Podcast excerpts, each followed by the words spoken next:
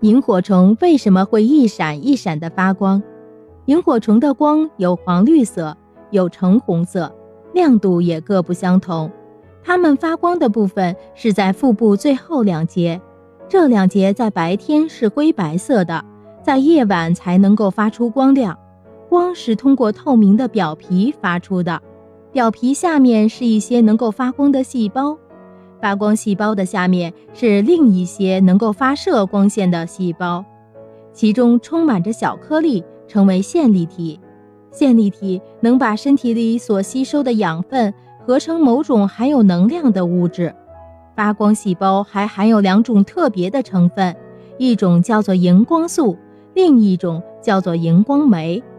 荧光素和含有能量的物质结合。在有氧气时，受荧光酶的催化作用，使化学能转化为光能，于是产生了光亮。萤火虫常常一闪一闪地发光，这是因为它能够控制对发光细胞的氧气供应的缘故。